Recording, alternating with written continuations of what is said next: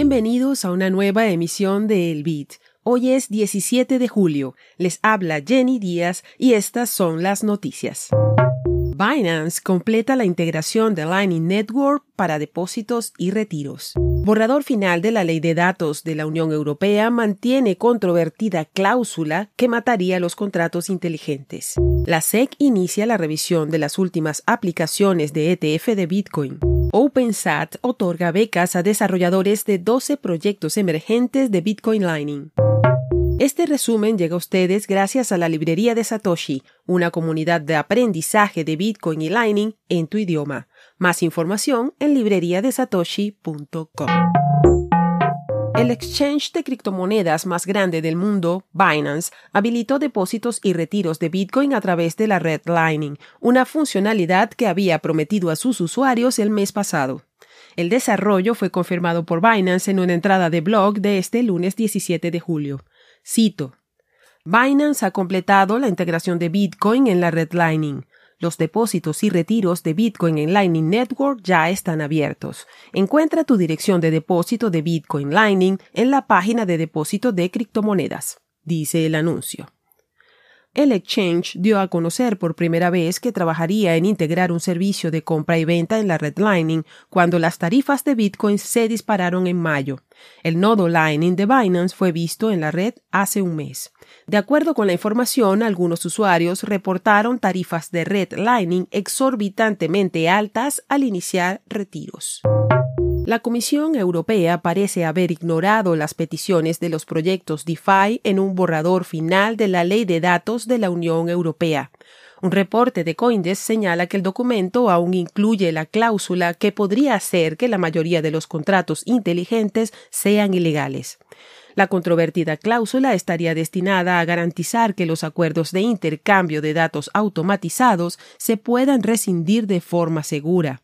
Sin embargo, se refiere a los contratos inteligentes de forma amplia, en lugar de limitarse a los registros de datos privados y con permiso, como habían pedido los grupos como Polygon, Near o Cardano.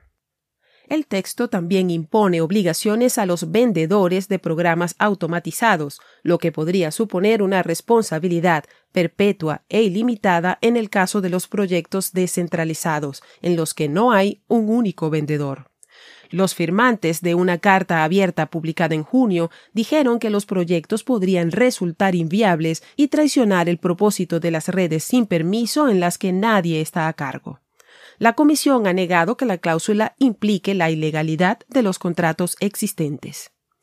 Esta ley entrará en vigor cuando sea aprobada formalmente por el Parlamento Europeo y luego por los gobiernos en el Consejo de la Unión Europea, por lo que aún faltan varios pasos para su implementación.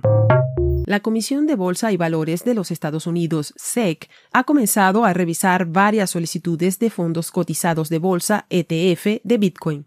El regulador pidió comentarios sobre las cinco aplicaciones de ETF: Wise Origin, Wisdom Tree, VanEck, Invesco Galaxy y ARC 21 Shares. En un documento separado también solicitó comentarios sobre el fideicomiso de Bitcoin iShare de BlackRock presentado en Nasdaq. La SEC había rechazado previamente varias de estas solicitudes de ETF de Bitcoin, pero la demanda de inversionistas por los ETF de Bitcoin está creciendo. Una vez que se publique el registro federal, la SEC abrirá una ventana de 21 días para la presentación de comentarios públicos sobre la propuesta. Se espera que el proceso de revisión dure varios meses y no hay garantía de que se apruebe ninguna de las aplicaciones de ETF.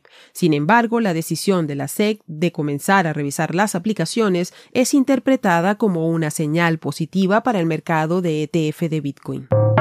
La organización sin fines de lucro OpenSat anunció una serie de subvenciones para más de una docena de proyectos de código abierto relacionados con el ecosistema de Bitcoin y Lightning.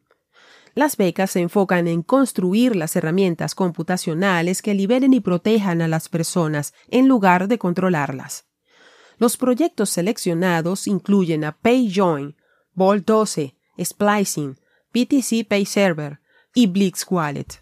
La mayoría de estos proyectos se enfocan en diversos casos de uso para Bitcoin, como transacciones colaborativas, facturas para la redlining, ejecutores de nodos, pasarelas de pago, monederos, exploradores de bloques y aplicaciones de privacidad.